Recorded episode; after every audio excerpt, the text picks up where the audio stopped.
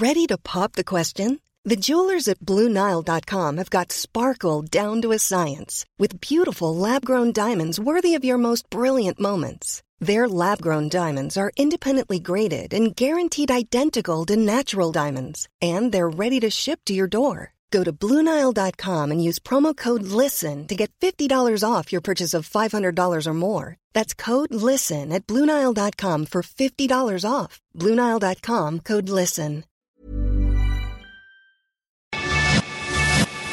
Te lo cuento, te lo cuento. Tu dosis diaria de noticias. Hola, soy Sebastián Erdminger. Pau Mendieta hoy no se sintió muy bien, así que aquí te va tu dosis diaria de noticias. Te lo cuenta, te lo cuento. Las cosas se están saliendo de control.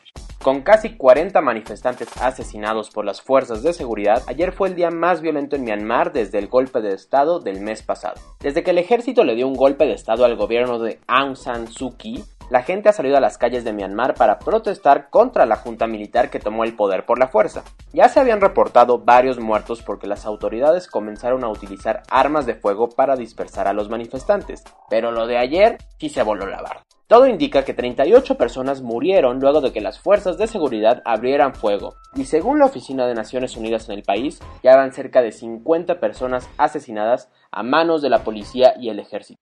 Y hablando de la ONU, el asiento del embajador de Myanmar ante Naciones Unidas se está disputando, porque Kiao Moe-tun, quien representaba a su país con el gobierno de puesto, asegura que él tiene que seguir siendo el embajador, pero otro funcionario mandado por el ejército ya le dijo a Naciones Unidas que de ahora en adelante él será el Mr. Ambassador.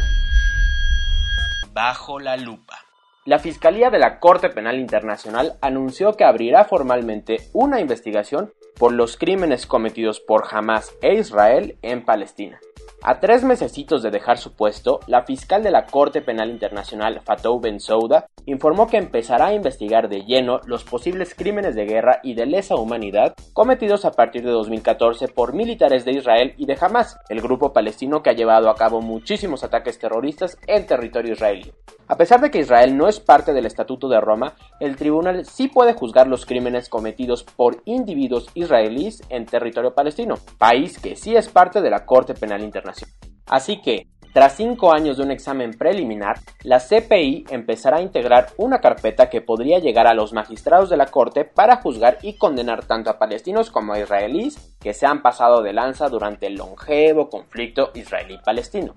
En el centro de la investigación están los crímenes cometidos en la guerra de Gaza de 2014 y los asentamientos israelíes en Cisjordania, los cuales para muchos constituyen un crimen de guerra. Después de analizar cinco manifestaciones feministas diferentes, Amnistía Internacional criticó duramente la represión con la que la policía mexicana enfrenta las marchas que exigen un alto a la violencia de género. Según la organización, las autoridades mexicanas violaron sistemáticamente los derechos humanos de las mujeres que salieron a protestar durante el 2020.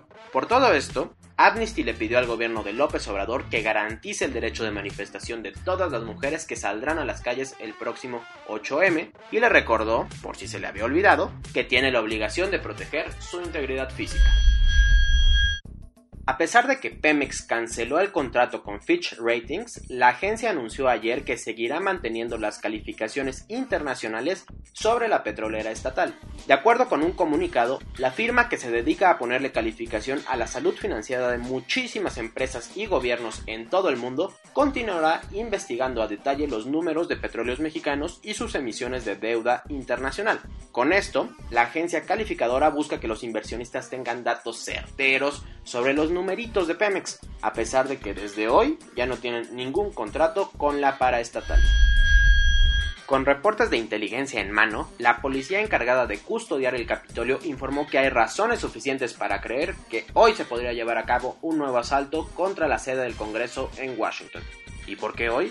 Resulta que varios seguidores de las teorías de conspiración de Quanon creen que Donald Trump tomará protesta como presidente el día de hoy, 4 de marzo, día en que entraban en funciones el presidente de Estados Unidos antes de 1933. Como el horno no está para bollos, la Cámara de Representantes canceló su sesión de hoy por si las flies, aunque el Senado, ese sí anunció que tendrá una agenda normal. Un potente sismo de 6 grados de magnitud sacudió este miércoles la zona central de Grecia, causando algunos daños en poblaciones como el Azona. Según el Instituto Geodinámico de Atenas, el temblor se sintió con tanta fuerza debido a que el epicentro fue a solo 8 kilómetros de la superficie. Por fortuna no hubo muertos que lamentar, aunque sí hubo algunas edificaciones que colapsaron. Los equipos de rescate se apresuraron en llegar a las zonas afectadas, en donde pudieron sacar con vida a seis personas de los escombros. El movimiento también se sintió en países como Albania, Kosovo, Montenegro y Macedonia del Norte. Por más que en ocasiones al mundo se le olvide la situación, la guerra civil en Yemen se sigue peleando cada día. Y ayer, ayer los rebeldes Houthis dieron un anuncio importante. Según la milicia que es apoyada por Irán, ya lograron tomar el control de 10 de los 14 distritos de la estratégica ciudad norteña de Marib, un punto clave para conseguir el control de todo el país. Sin embargo, las fuerzas del gobierno, que están respaldadas por Arabia Saudita, aún siguen controlando el centro de la ciudad, por lo que se espera que los enfrentamientos continúen los próximos días para arrebatar ciertas posiciones estratégicas. Si eres fan de perderte por horas en los mercados de antigüedades, quizás quieras dedicarle un poco más de tiempo a tu hobby, porque con suerte te podría pasar lo que a un coleccionista en Estados Unidos. Resulta que el hombre compró por 35 dólares una pequeña vasija de cerámica en un mercado en Connecticut, pero cuando investigó más sobre la pieza, resultó ser un extraño objeto chino de la dinastía Ming.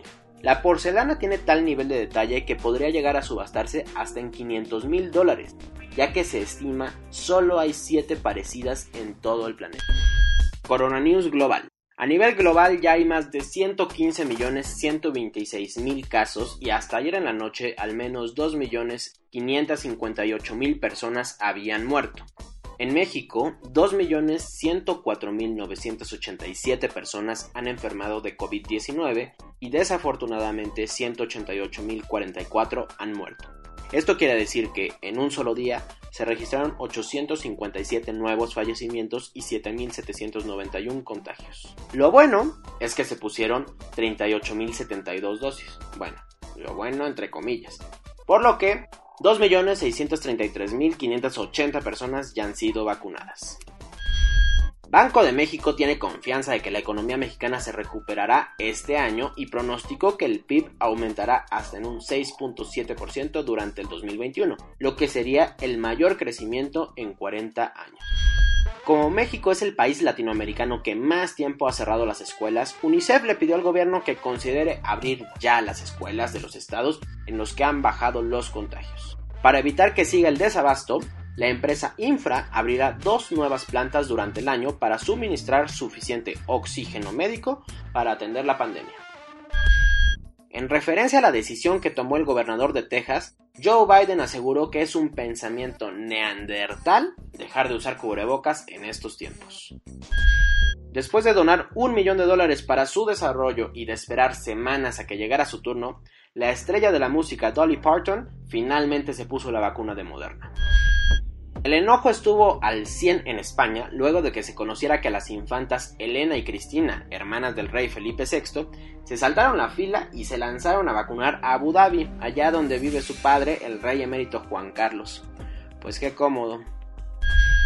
A partir del 15 de marzo, el estado de Nueva York permitirá las bodas de hasta 150 invitados. Pero eso sí, vete olvidando del perreo intenso porque solo podrás moverte en tu zona de baile. Un estudio encontró que, para cumplir con el Acuerdo de París, las emisiones de dióxido de carbono tendrían que caer a los niveles que lo hicieron durante la pandemia, pero eso sí, cada dos años. No, pues está cañón. Pues hasta aquí tu dosis diaria de noticias. Te saluda Sebastián Erdminger. Yo espero que Pau Mendieta ya se sienta mejor mañana y te pueda recibir en este podcast. Que tengas un excelente jueves.